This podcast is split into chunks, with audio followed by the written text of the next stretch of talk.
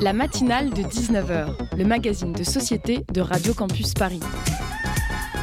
On y parle de sujets sérieux. Il n'y a pas d'édito enflammé sur le communautarisme blanc. De sujets moins sérieux. Ça peut être des bois sculptés à partir de formes naturelles interprétées. De ce qui se passe en Ile-de-France. Je me disais qu'à Paris, on était en avance sur la province. Et de débats pas forcément consensuels. Parlez-nous un peu de cette coupe monstruelle. Tous les jours, du lundi au jeudi, jusqu'à 20h, sur le 93.9.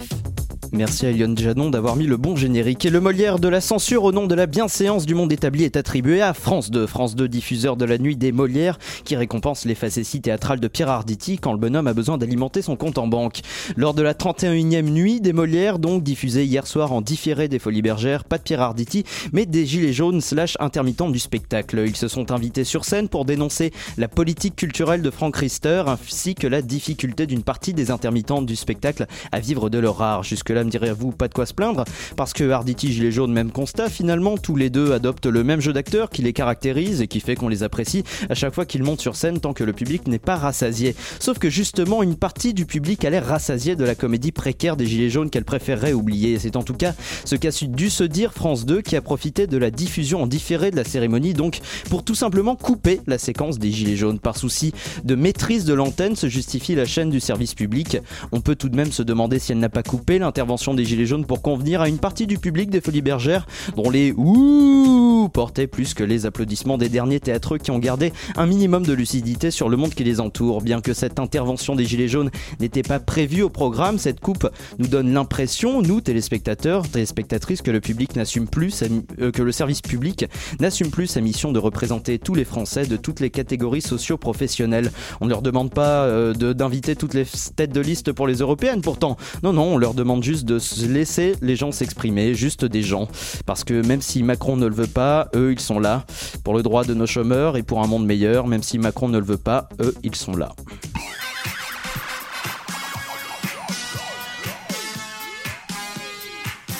Bonsoir la francilienne. Au programme de cette matinale de 19h, la fonction de l'orgasme, une recherche théâtrale inspirée par les écrits éponymes de Wilhelm, Reich, un des plus brillants prometteurs psychanalystes de la génération des années 20, selon le dossier de presse de ce spectacle. On en parle aux alentours de 19h10 aux côtés de Constance Larieux et Didier Géroldon, tous les deux metteurs en scène de ce spectacle, que vous pourrez retrouver jusqu'au 17 mai au, au, théâtre La Reine Blanche. Une émission qui sera bien, bien sûr ponctuée par un reportage de notre partenaire Radio Parleur à 19h40, suivi de la chronique d'Eliott Janon, chevalier du lard et de la lettre bien ficelée.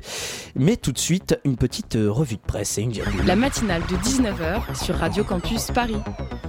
Avant d'entrer dans le vif de cette émission, donc revenons un peu sur l'actualité du jour avec la revue de presse du Peureux, du vaillant Hugo Passard. salut à toi Hugo. Bonsoir Simon. On commence par l'hommage rendu ce mardi matin aux deux soldats français tués lors de la libération des otages détenus au Bénin.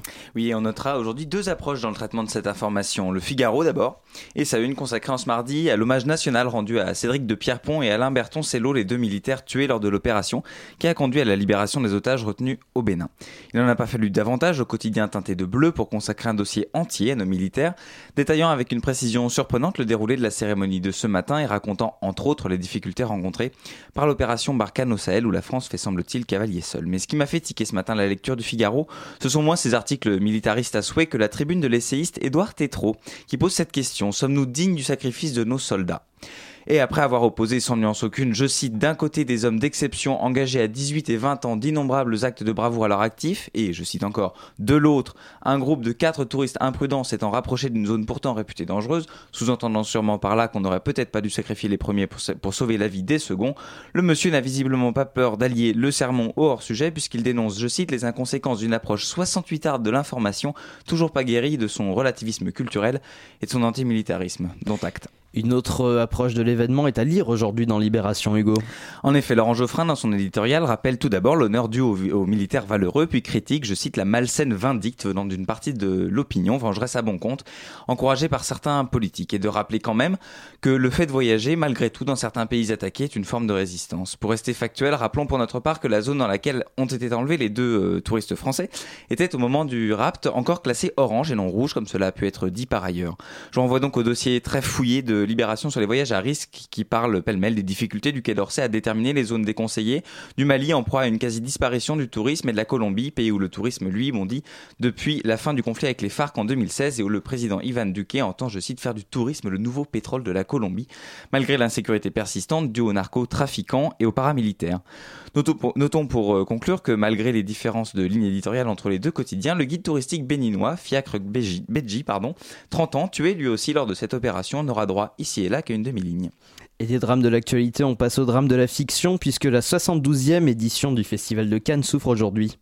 Strass, Tapis Rouge et Glamour sont au programme comme chaque année pendant 15 jours sur la croisette et comme chaque année des invariants, peu de comédies euh, présentées et représentées et une parité loin d'être respectée. Interrogé dans les colonnes du Figaro, Thierry Frémaux, délégué général du festival, prône l'instauration de quotas dans les écoles de cinéma, vante les progrès faits en la matière, avec, je cite, une quinzaine de réalisatrices qui présentent leurs films en sélection officielle. Je rappelle quand même que 4 réalisatrices seulement sur 21 films en compétition officielle euh, sont présentes. Et Thierry Frémaux, dans cette interview, continue en citant la regrettée Agnès Varda lorsqu'elle disait, citation, je ne suis pas une femme cinéaste, je suis une femme et une cinéaste. Et voici ce que disait Pierre Lescure, président du Festival de Cannes, à propos de la parité ce matin sur France Inter. Ce qu'il faut, c'est que, comme le fait par exemple très, très intelligemment la FEMIS, qui est la grande école, une des grandes écoles, mais la principale école française de cinéma et de tous les métiers du cinéma, je trouve extrêmement intelligent que eux mettent des quotas afin d'inciter le maximum euh, de jeunes femmes dans tous les métiers du cinéma à rejoindre la FEMIS. Ensuite, le festival, on ne peut pas lui demander de tout régler les problèmes du cinéma. Euh, il accueille euh, ce que le cinéma produit. il ne le décrète pas. C'est pas nous qui faisons le, qui donnons le feu vert à la réalisation des films. À noter qu'à la parité s'ajoute aussi l'enjeu du rôle des plateformes comme Netflix ou celle prochainement lancée par la Warner ou Disney. Cette année, le festival affiche une programmation strictement dépourvue de films non sortis en salle. Une façon de résister sans doute à un changement qui fait peur. Et cette année encore, Hugo, le festival n'échappe pas aux polémiques. Oui, si moi cette année, l'objet de la Discord s'appelle Alain Delon. L'acteur de 83 ans est mis à l'honneur cette année, notamment sur l'affiche promotionnelle du festival, et doit recevoir une palme d'or d'honneur pour l'ensemble de sa carrière. Et cela ne plaît pas à tout le monde puisque le site internet de l'Obs nous apprenait hier soir que l'organisation américaine Women in Hollywood avait lancé une pétition pour s'opposer à cette palme d'honneur, en raison notamment des propos misogynes, racistes et homophobes tenus par l'acteur tout au long de sa carrière. Et le phobie justement, qui elle, qui elle aussi fait parler d'elle en ce mardi. Oui, l'IFOP a publié hier une étude menée sur plus de 1200 personnes lesbiennes, gays, bisexuelles ou transsexuelles, et qui révèle que 5 55% pardon, des personnes interrogées ont déjà été agressées en raison de leur orientation ou de leur identité sexuelle. François Krauss, directeur du pôle genre, sexualité et santé sexuelle à l'IFOP, dressait ce matin un portrait robot des agresseurs au micro de Guillaume Bernard sur France Culture. Il en ressort que, euh, en, grande partie, ce sont des groupes de jeunes euh, hommes qui sont à l'origine de la majorité des, agressions. Euh, dans les trois quarts du temps, c'est un, un homme. dans les trois quarts du temps, c'est aussi une personne de moins de, de moins de 30 ans. Et pour à peu près deux fois sur trois, l'agression a lieu en groupe. Sachant que ce qui ressort aussi des réponses euh, des, victimes, c'est que ben, l'agresseur est souvent en position de force. C'est souvent quelqu'un qui est en position de force physique, c'est quelqu'un qui apparaît assez, euh, euh, assez costaud, assez musclé, qui a une certaine, qui en impose physiquement et ce qui explique généralement cette position de force explique sa plus grande facilité à passer à l'acte. Les agressions donc et des stratégies pour les éviter. Libération, qui reprend l'étude de l'IFOP, nous raconte dans son édition du jour que 63% des homosexuels évitent ou ont évité d'embrasser une personne de même sexe dans la rue et qu'un tiers des sondés ne rentrent plus seuls chez eux. Constat glaçant à l'approche de la journée mondiale contre l'homophobie et la transphobie qui aura lieu ce vendredi. Affaire à suivre vendredi. Donc merci beaucoup Hugo Passard pour cette revue de presse. Restez avec nous, chers auditrices, auditeurs. La matinale ne fait que commencer sur Radio Campus Paris. Il est 19h10. Et euh, évidemment, il y a beaucoup de femmes qui se sentent très culpabilisées du fait qu'elles n'arrivent pas à jouir. Il y a aussi beaucoup de femmes qui me racontent qu'elles ont du mal à jouir même toutes seules. Et du coup, ben voilà, euh, elles n'ont pas d'idée sur comment atteindre même euh, le désir en fait. Enfin, je, trouve que c'était, moi j'ai l'impression que c'était plus facile pour, pour, ma génération, donc moi j'ai 45 ans, que maintenant les trentenaires. J'ai l'impression que c'est de pire en pire la, culpabilité est terrible parce que maintenant, on a parlé de l'orgasme des femmes, mais maintenant, on, est, on est appelé à jouir. Quoi. Donc la tyrannie, elle s'est inversée. C'est-à-dire qu'il y a eu libération sexuelle. Au final, on a gagné quoi euh, que, que des, des, obligations, finalement. Je pense quand on dit dans notre culture, je crois que la sexualité dont on parle, hein, qui fonctionne pas, c'est une sexualité qui est capitaliste. C'est-à-dire mmh. qu'elle est conçue euh, dans la recherche d'un résultat. Et donc, euh, rechercher l'orgasme, c'est pas forcément le trouver. Je crois que le féminin, justement, c'est l'inverse du capitalisme. Et que si on est écoféministe et qu'on veut sortir du capitalisme, on ne cherche pas forcément l'orgasme.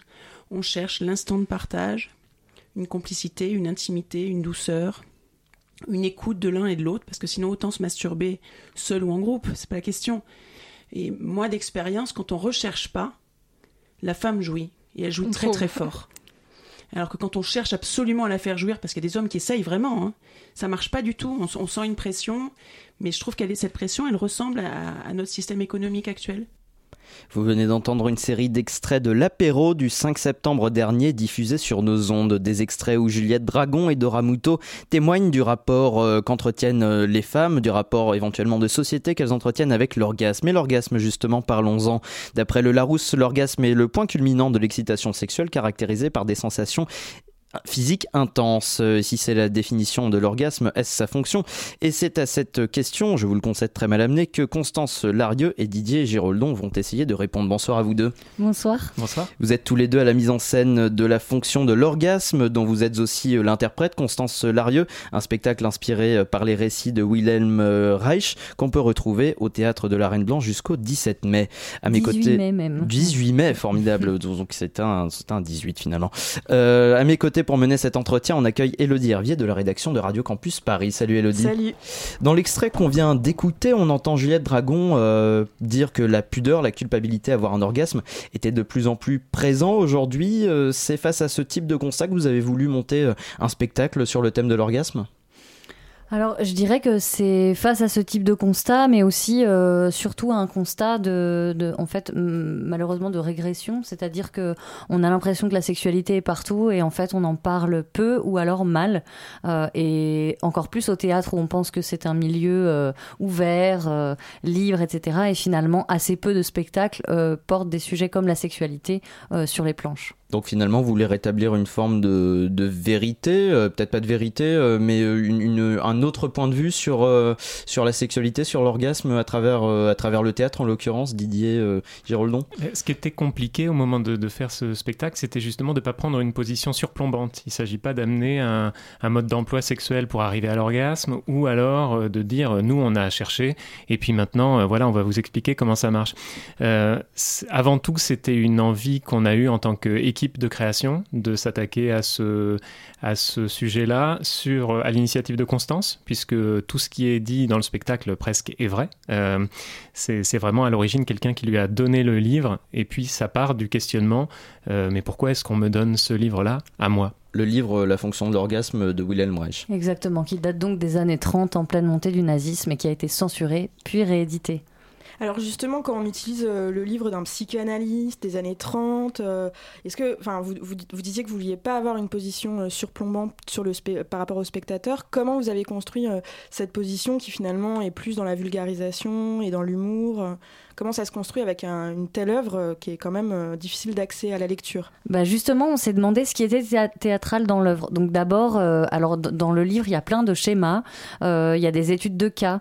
C'est un psychanalyste qui fait sa thèse de psychanalyse, qui l'amène à Freud et qui dit, voilà, moi j'ai réfléchi sur l'orgasme et voilà ce que j'en pense.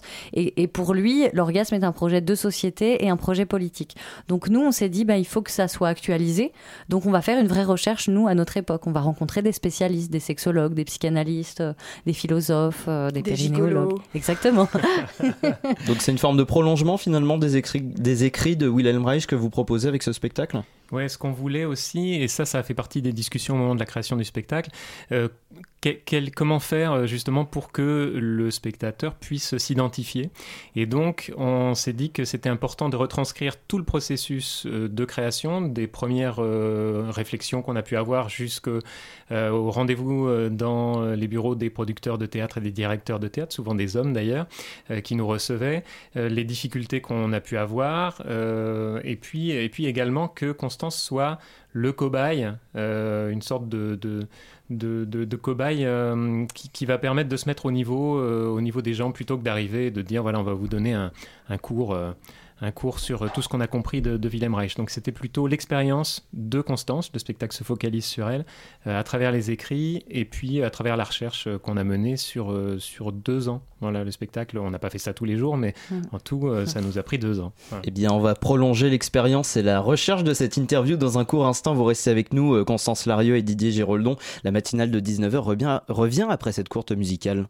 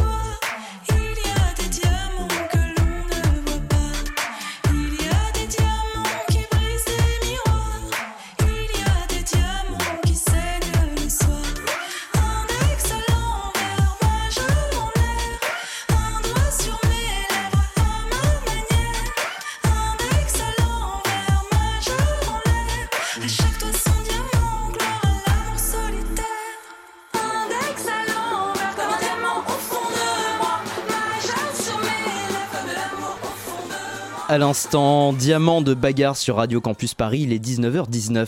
La matinale de 19h sur Radio Campus Paris.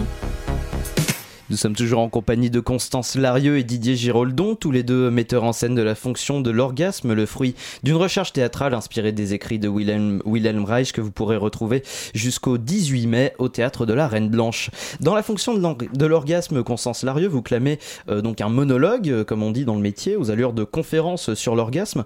Pourquoi avoir choisi la, forme du monologue euh, la, la, multitude des plaisirs menant vers l'orgasme ne prêtait pas à avoir plusieurs comédiens en plateau? Si, normalement, je voulais faire un spectacle avec euh, huit personnes, des danseurs, des acteurs, des musiciens. Enfin, c'était pour moi, c'est une grosse production. Et puis théâtre public, coupe budgétaire. exactement. Peut-être pas, mais. Si, c'était à peu près le cas. C'est-à-dire que je me suis heurtée évidemment à la réalité du métier. Et, en plus, sur un, sur un sujet comme ça, euh, c'est quand même déjà assez difficile de trouver des subventions. Donc euh, voilà, ça a été. on m'a conseillé de faire un monologue et finalement. Le monologue, c'était un argument pour avoir plus de subventions finalement pour monter le, le spectacle. C'était plutôt un argument pour pouvoir faire le spectacle avec le peu de subventions qu'on avait. est-ce que finalement le monologue, c'est pas, euh, enfin, est-ce que ça traduit pas le caractère euh, très intime de l'orgasme? Est-ce que c'était, ça vous a permis d'être plus libre aussi euh, dans, dans, ce que vous donniez sur scène? Oui, je pense que oui. En fait, j'ai vraiment découvert aussi la forme monologuée. Moi, j'avais jamais fait de monologue avant, et ça a été très intéressant aussi dans le dialogue avec les vidéos qu'on diffuse dans le spectacle et dans le dialogue avec le public, puisque quand on n'a pas de partenaire sur scène autre que soi-même, bah, le premier partenaire c'est le public. Donc c'est une vraie rencontre avec le public tous les soirs. Ouais, c'est ça qui, c'est- le fait d'avoir dû renoncer à la pièce euh, collégiale et, et d'accepter le monologue qui vous a fait intégrer euh, des vidéos. Non, je crois que ça, ça faisait partie euh, dès le début du, de, de l'idée. Je pense que même s'il y avait eu plus de, de comédiens comédiennes, euh, il y aurait quand même eu cet aspect. euh, C'était important pour nous qu'on ait la parole de, de, de spécialistes qui sont pas euh, qui sont pas des comédiens, des comédiennes, et puis qui qui disent. euh, c'est c'est- en fait, c'est des gens. Moi, quand on les a rencontrés, je me dis ça me- ça m'a fait du bien de faire cette recherche-là. C'est pas des gens que j'aurais été voir euh, naturellement. On va pas assez voir de sexologues. Mais c'est ça. Ben voilà. C'est ça. voilà. Alors après, c'est vrai qu'on a quand même gardé un petit passage à deux. Euh, la scène euh, dans, laquelle j'apparais, euh, à la base, c'est- une expérience un peu plus longue, mais ça nous paraissait important de conserver quand même ce, passage du baiser. Alors justement, à propos des spécialistes scientifiques que vous intégrez donc par les vidéos que vous avez filmées, auxquelles vous posez des questions, est-ce que la vulgarisation scientifique, c'est à sa place au théâtre? Comment on peut défendre ça? Bah pour nous, elle a vraiment sa place parce que euh, le théâtre, c'est quand même un lieu où justement on peut apprendre des choses, c'est quand même un lieu de connaissance. Et puis, euh, bah, le commun des mortels, euh, et nous y compris, on n'a pas forcément l'envie de d'aller lire des gros bouquins denses et scientifiques, etc. Et donc là, nous, ce qui nous a intéressé dans l'ouvrage de Reich, c'est justement aussi le destin un peu épique du, de ce type, quoi, qui était un élève de Freud, mais qui finit sa vie en prison avec des travaux financés par la CIA, qui termine avec une pneumonie complètement fou, euh, paranoïaque, où les gens disent ah bah euh, on va l'enfermer parce qu'il invente des machines pour faire pleuvoir et pour euh, pour guérir les gens du cancer. Donc ça c'est déjà théâtral en fait. Et c'est vrai que pour nous, à la fois l'importance de, de, parler d'un sujet euh, oui scientifique et important dans nos vies, c'était nécessaire de le, de le faire au théâtre, mais aussi parce que l'auteur lui-même était déjà un personnage. Oui. Quelle est la pardon Non, mais je- en fait, et, et aussi, je pense que c'est important de se dire qu'on peut faire ce qu'on veut au théâtre. Euh, c'est très bien de toute manière qu'on aborde ce sujet-là et plein de sujets. Il ne faut pas s'empêcher. Euh, on peut le faire de cette manière-là, en vulgarisation, mais on peut. Il y a aussi des personnes qui s'emparent de, ce sujet-là et de ces sujets-là euh, en en faisant des trucs beaucoup plus trash, des choses euh, où on n'est pas forcément, c'est pas forcément mon cul sur la commode, mais c'est aussi très bien construit. Nous, c'est vrai que c'est l'angle qui nous a plu, c'est celui qu'on avait envie de défendre, et puis. Et puis il y a plein de gens à qui ça fait du bien, puis il y a d'autres personnes qui disent mais vous n'allez pas assez loin, mais, mais c'est pas notre, pas notre but non plus. Et qu'est-ce que vous avez appris? Donc, c'est euh, l'écriture provient d'une méthodologie un peu de recherche journalistique ou universitaire, mais qu'est-ce que quelle est la chose la plus surprenante en fait que vous ayez appris dans cet dans cet exercice, dans cette expérience? Qu'est-ce qui vous a marqué?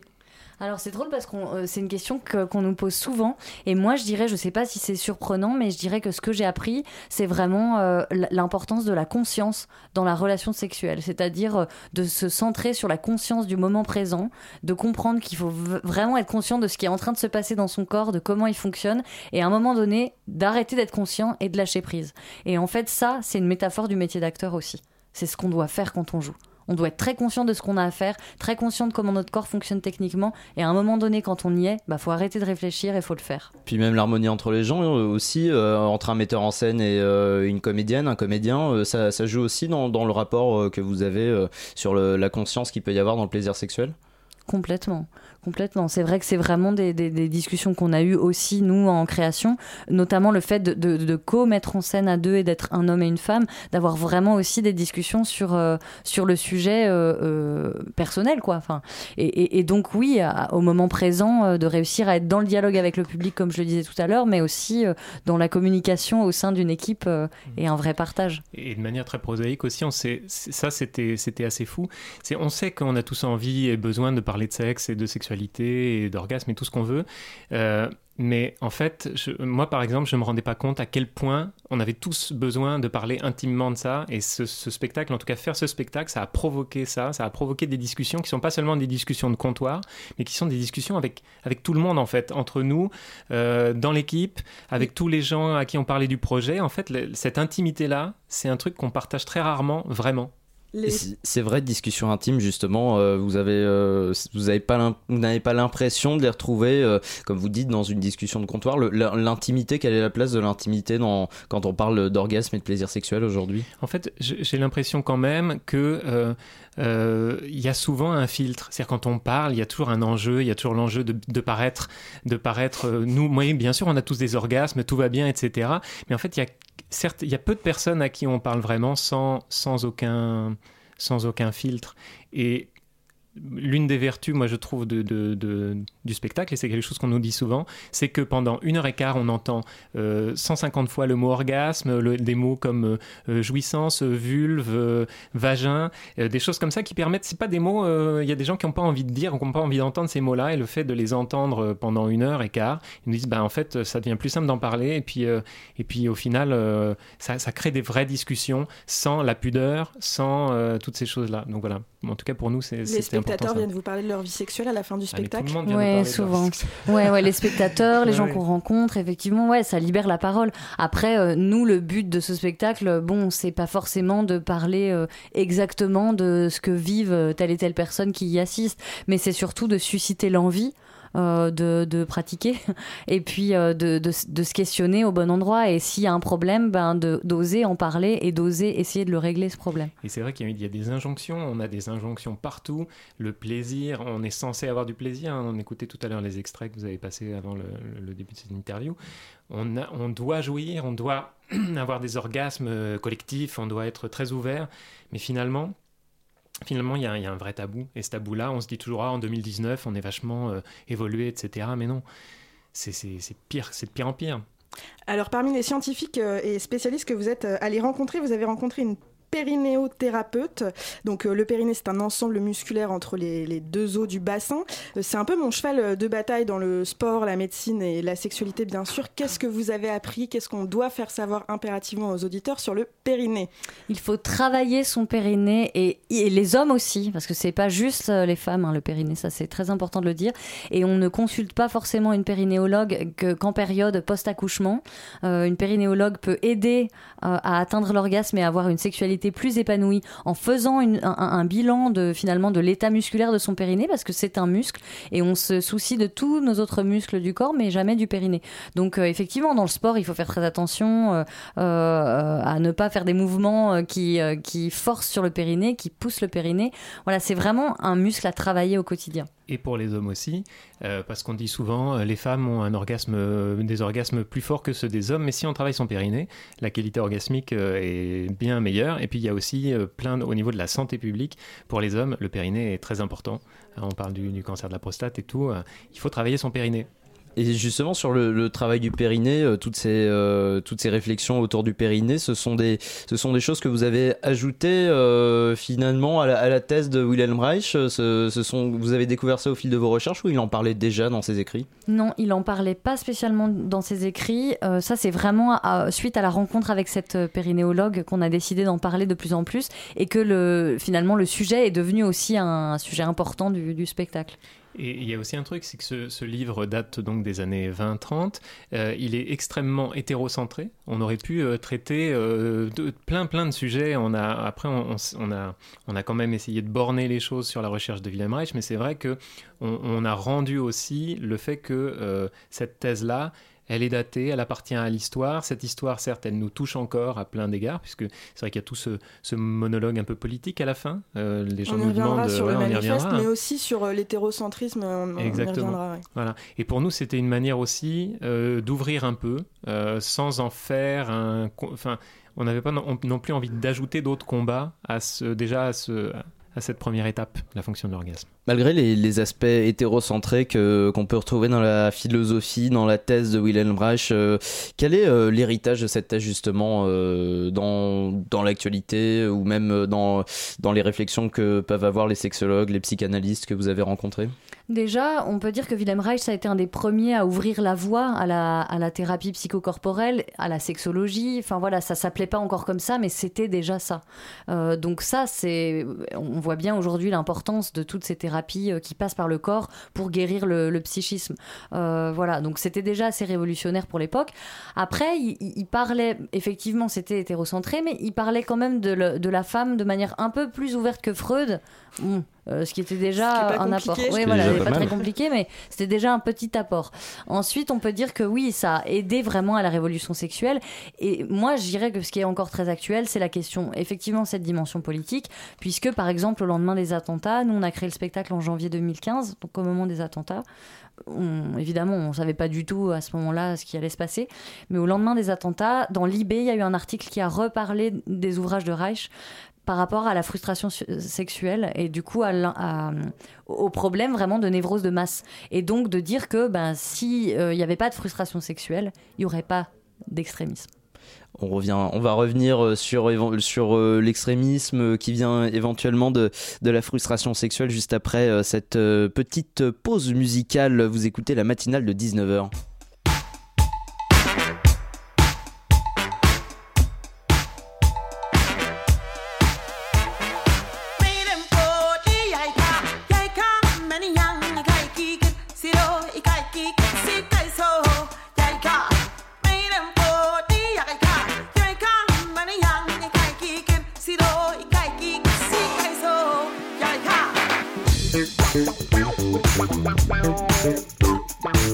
C'était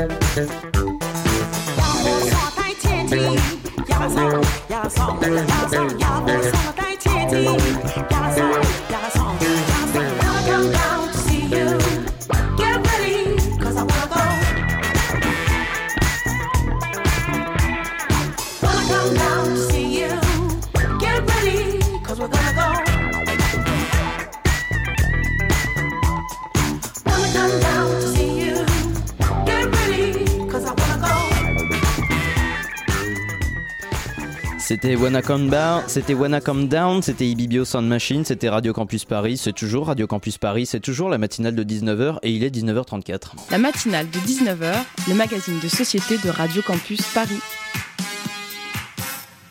Nous sommes en direct jusqu'à 19h50 minutes, très ou presque exactement, sur le 93.9 FM. Nous sommes toujours en compagnie de Constance Larieux et Didier Giroldon pour la fonction de l'orgasme. Et nous sommes toujours aussi avec Elodie Hervier, euh, coordinatrice euh, et co-intervieweuse pardon, de mon cœur. Allez-y.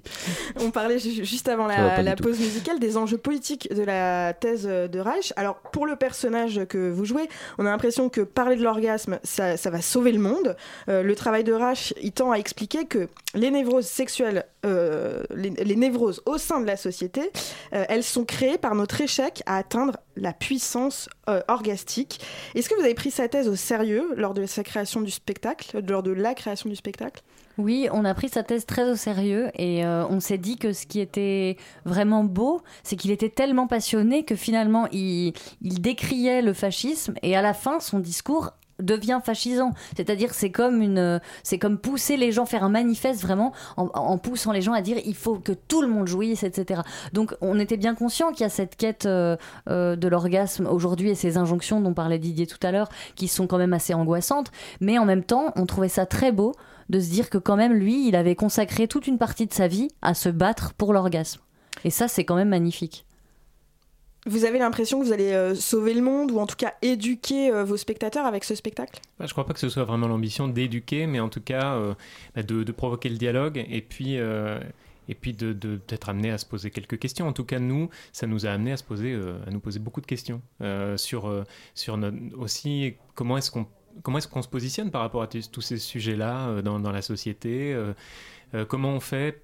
Parce que il faut replacer les choses dans le contexte. Au moment où euh, Reich écrit La fonction de l'orgasme, bon, il a, il a commencé à tuer le père, il a commencé à tuer Freud, là, avec euh, ses pulsions de mort. Il dit Moi, c'est la pulsion de vie. Euh, à ce moment-là, dans la société psychanalytique, euh, commence, euh, on commence, euh, Lacan, euh, Freud commence à essayer de s'entendre avec euh, les fascistes qui sont en train d'arriver au pouvoir. Et puis lui, il dit mais non, euh, la, cuirasse caractérielle des Prussiens, là ceux qui sont en train de nous arriver, eh ben ça ça va pas. Lui il était très engagé euh, à gauche, hein, c'était un rouge comme on dit, et c'est aussi pour ça qu'il a été chassé euh, d'Autriche, que ses bouquins ont été brûlés, et c'est vraiment le combat d'une vie en tout cas. C'est vraiment cette puissance-là, cette trajectoire-là, parce qu'il a quand même un peu vrillé après. hein, il, a, imaginé- qu'on pouvait utiliser l'énergie orgonale pour guérir les cancers, pour. voilà, c'était une énergie cosmique presque. Euh, Enfin, c'est toute cette trajectoire-là qu'on a essayé de, de retranscrire. Mais voilà, pour répondre quand même à votre question, il y a, y a une part d'humour aussi par rapport à ça, parce que évidemment que on, prend cette thèse au sérieux, mais qu'on a quand même de l'humour euh, par rapport à, à nous-mêmes. En tout cas, moi, je crois que j'ai de l'humour par rapport à moi-même. Je sais bien qu'en faisant un spectacle, je vais pas sauver le monde, c'est sûr, mais j'ai quand même envie de m'engager. Alors en effet, c'est une, une- vous l'avez dit, une thèse presque spirituelle. hein. Il parle d'énergie, euh, de politique. C'est c'est aussi euh, un, enfin le spectacle, c'est aussi un bon moyen euh, d'éduquer. Vous interpellez beaucoup euh, le public. Est-ce qu'il y a, par exemple, des lycéens ou des groupes de jeunes qui viennent et comment ils réagissent à ce spectacle? Alors, ils réagissent très bien et on est ravis de ça. On a mené un projet euh, qui s'appelle Aux Arts lycéens. C'est un projet sur une année entière, euh, notamment dans un lycée à Tours. Et puis, on a eu beaucoup de spectateurs, des jeunes, des, des étudiants. Euh, voilà, on a joué aussi à la fac euh, à Tours, euh, notamment des étudiants de, des carrières sociales. Enfin, voilà, plein d'étudiants très différents. Et c'est drôle parce que les réactions sont complètement différentes au spectacle. C'est-à-dire qu'au départ, par exemple, il y a des petits rires un peu gênés, et puis après, ils ressortent en nous disant merci. En fait, on a, on a vraiment appris des choses et on a, on a envie maintenant de, de pratiquer et avec, je pense, une conscience différente aussi de ce qu'on investit dans notre vie sexuelle. Et il y a quelque chose aussi, c'est qu'on a quand même beaucoup de cas de personnes qui sont euh, euh, des, hommes et des femmes euh, qui ont l'âge d'être parents, qui ont des enfants, etc., qui viennent voir le spectacle et puis qui nous redisent, vous savez, je vais revenir avec mon fils, je vais revenir avec ma fille, qui sont ados, parce que je crois que c'est important qu'ils voient ça. Je voudrais quand même revenir, on l'a rapidement évoqué. William Reich, il parle uniquement de la sexualité par pénétration. Le graphique que vous mettez en scène dans, dans- dans une scène très précise est complètement concentré euh, là-dessus, sur l'orgasme simultané d'un homme et d'une femme par pénétration. Comment vous avez fait le choix finalement de d'accepter, d'exclure tout- toutes les autres formes de, de sexualité, en tout cas pour ce spectacle? Alors, nous, en fait, on- n'a pas voulu exclure, c'est-à-dire on- n'a pas voulu parler que de la pénétration. C'est d'ailleurs pour ça, par exemple, qu'on a gardé euh, un des extraits du- d'un sexologue qu'on a interviewé qui dit que l'orgasme ne passe pas du tout que par la pénétration, que le- l'orgasme vaginal et clitoridien sont finalement euh, euh, euh, simultanée, enfin que c'est un seul orgasme. Lui, c'est ça sa thèse à ce sexologue Pierre Desvaux. Et, et, donc, et puis la périnéologue exprime aussi le fait qu'il y a toute autre forme de sexualité, de plaisir partagé, de voilà. Donc ces différentes paroles là, on l'espère, apportent un éclairage un peu plus ouvert à la thèse de Reich. Ensuite, c'est vrai que le fait que l'acte sexuel euh, très normé euh, développé par Reich euh, soit présenté dans le spectacle, on y tenait à cause du schéma, mais, euh, mais on, parle quand même d'amour dans le spectacle. Il y a cette scène du baiser. Euh, on espère pouvoir parler de l'orgasme au sens large et pas que de la pénétration et pas que d'un homme et d'une femme. Mais euh, voilà, il y a plein de moments, des petites allusions où on parle de l'orgasme prostatique, où on parle de, du voisin ou de la voisine qui peut être un homme ou une femme, qui peut être un partenaire X ou Y. Voilà, donc ça, c'est des petit moyen d'ouvrir. Oui, et puis de, de, se redire aussi hein, que la littérature scientifique, il y a une, toute une partie de la littérature scientifique qui dit que la division cellulaire, c'est déjà un orgasme, qu'en fait le fait d'avoir une tension et une relaxation euh, en de la matière, donc en séparant, euh, euh, on a une grosse cellule, hop, qui se sépare en deux cellules, c'est déjà un orgasme. Donc l'orgasme est partout. Euh, mais d'ailleurs, pour, euh, juste pour rebondir sur ce sujet-là, il y a un super article de Maya Mazorette euh, qui est sorti aujourd'hui d'ailleurs hein, sur la pénétration. Il n'y a pas que ça. je vous conseille la lecture, c'est sur le monde. Le monde.fr, la chronique sexo de Maya Mazorette. Allez sur le monde.fr, mais restez sur Radio Campus Paris d'abord. Merci beaucoup Constance Larieux et Didier Giraudon d'avoir été au micro de la matinale de 19h. On rappelle que la fonction de l'orgasme, c'est jusqu'au 18 mai au théâtre de la Reine Blanche. Merci à vous deux. La matinale de 19h. Et Radio Parleur a rencontré Yann B, militant contre les violences policières passé à tabac par un policier lors d'une manifestation en hommage à Rémi Fraisse en novembre 2014. Cinq ans plus tard, le procès de l'un de ses agresseurs a enfin eu lieu.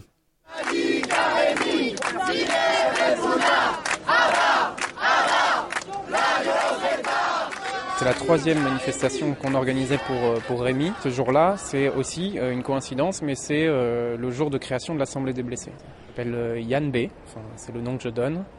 Et je suis membre d'un collectif qui s'appelle Désarmons-les, qui existe depuis 2012, et aussi d'un réseau plus large qui s'appelle l'Assemblée des blessés, qui réunit des personnes mutilées par la police, par des armes de police.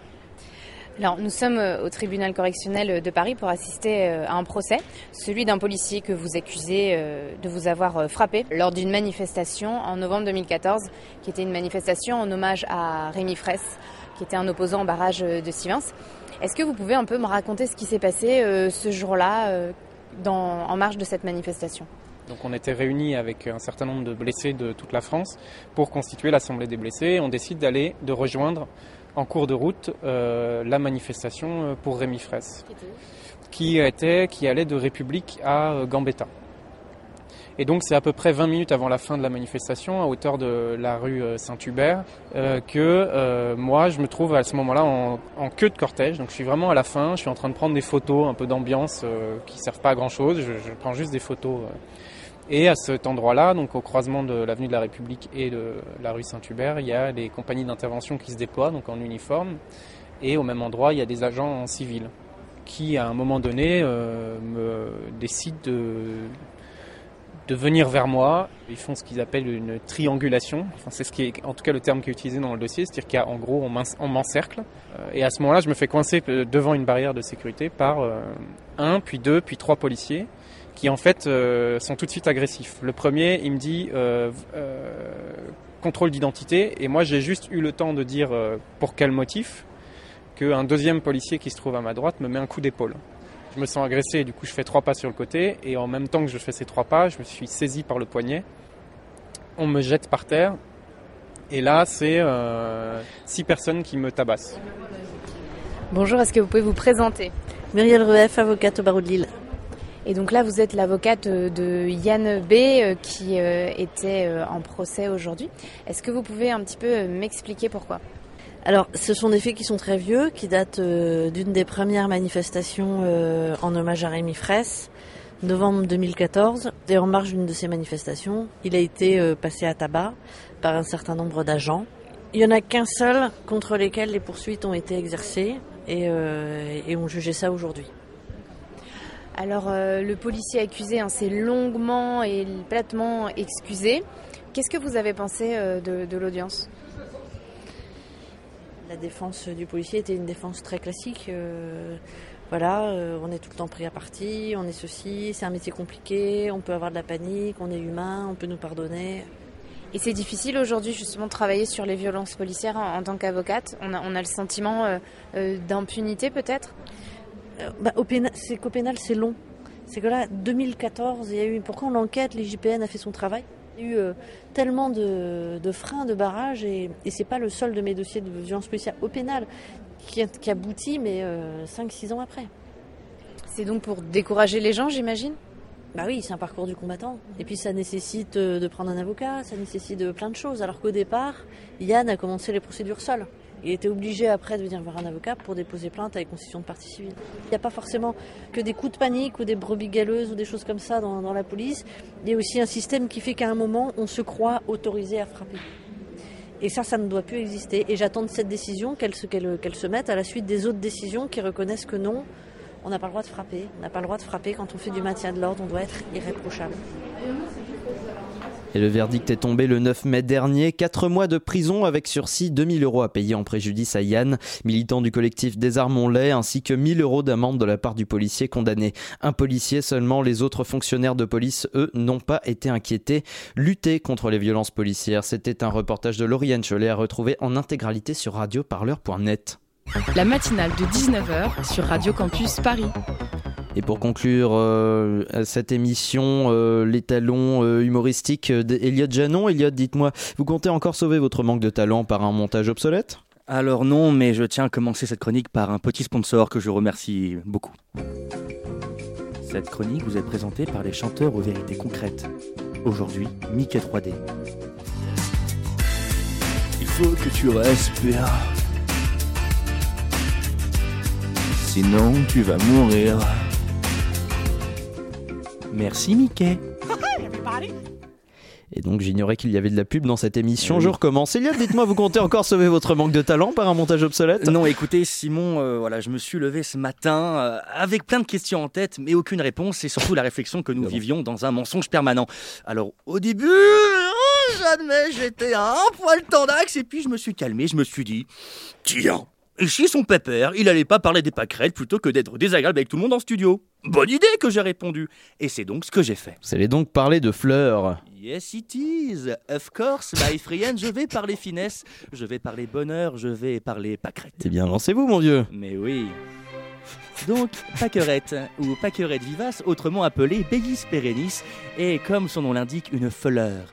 Une fleur, quoi ça, me diriez-vous? Eh bien, une fleur, c'est simplement une tige, un pistil, des pétales, des odeurs, parce que oui, les fleurs ont des odeurs, ce qu'on appelle des senteurs cardinales. Tiens, d'ailleurs, Simon, petite question, on n'est pas en direct, on s'en fout. Les points cardinaux, on est bien d'accord, c'est nord, sud, est, ouest. Bien sûr, oui, oui. Très bien, euh, je situe donc. Non, alors du coup, je vois pas le rapport avec les mousquetaires. Tu vois, parce que enfin, je vois à peu près, enfin, la forme, les quatre points, quatre mousquetaires, ok, mais qu'est-ce qu'il y connaît la photosynthèse, Richelieu? Tu vois, tu vois, genre ça, par exemple, tu vois. Ce matin, ce matin, je me suis dit ça, ça m'a énervé, tu vois, mais sérieusement, tu vois, et pour te dire à quel point ça m'énerve, c'est que maintenant je te tutoie. Pour te dire à quel point je te tutoie, c'est que j'ai perdu tout respect pour ta personne. Tu vois, donc réponds-moi, est-ce que tu trouves ça normal, oui ou non? Réponds, je vais te trapper, je te jure, la vie de ma mère, je vais te trapper, réponds-moi tout court. Alors, soit je te tutoie, soit je te vois, soit je te tue tout court. Non, parce qu'elle va partir, elle va partir à une vitesse phénoménale, tu vas pas la voir venir. Parce qu'en plus, c'est pas le seul mensonge, il y en a plein. On te dit qu'il faut arrêter l'huile de palme. Ok, moi je vois bien. Vas-y, coupe la vanne, arrête l'huile de palme. Ok, ça marche. Mais pour la plongée sous-marine, tu fais comment?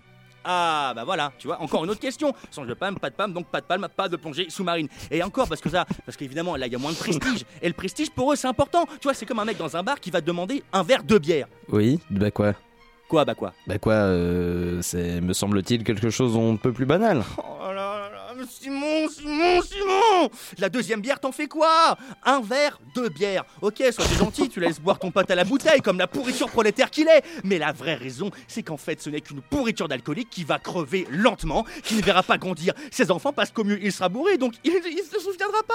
Et au pire, il va mourir avant leurs 10 ans. Et étant donné qu'il aura coulé toutes les économies familiales dans la binouse, bah la famille n'aura même pas les moyens de lui payer un cercueil digne de ce nom. Il sera enterré dans un carton Ikea, trop petit en plus. Avec la pluie, ça fera un vieux carton pâte et basta. Bam, une mort à l'image de sa vie. Trop petite, moite et dégueulasse. Tout ça parce que t'es qu'un gros fils de pâquerette. Il possède plusieurs petits noms, noms que l'on appelle noms vernaculaires comme Petite Marguerite, Pâquerette des Prés, Fleur de Pâques, Petite Concire, Troéole, littéralement tournesol en breton. Alors ça, voilà, voilà, voilà. On reprend, tu vois, ça direct, ça me rend dingue. Genre pourquoi tournesol? Non mais vrai, genre on dirait une reconstitution médiévale aux Tuileries. Bienvenue euh, parler de tournesol. non, non, enlève ton armure et va prendre une douche, Sylvain. Tu pues, tu sens la crevure. Son nom anglais de Daisy provient de l'anglo-saxon Day's Eyes, littéralement œil du jour, allusion à la fleur qui s'ouvre le matin et se ferme complètement le soir. Ok, bah super, la pâquerette, c'est quoi? C'est un bistrot dans les dom-toms. Voilà, à 9h du match à tout le monde, à minuit, y a plus personne. Mais ça m'énerve tellement que je pourrais balancer le micro par terre de rage.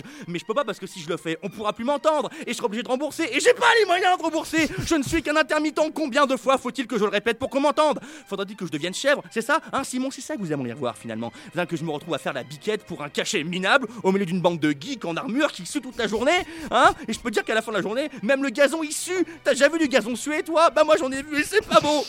Et c'est pas bon. Déjà sur le tournage de Games of Thrones première saison, ils m'ont fait le coup et ils m'ont dit super, tu vas jouer une scène avec Daenerys et Khal Drogo et eh ben, je suis au fond et je broute du sable. T'as déjà brouté du sable? C'est pas bon. Et c'est trop salé.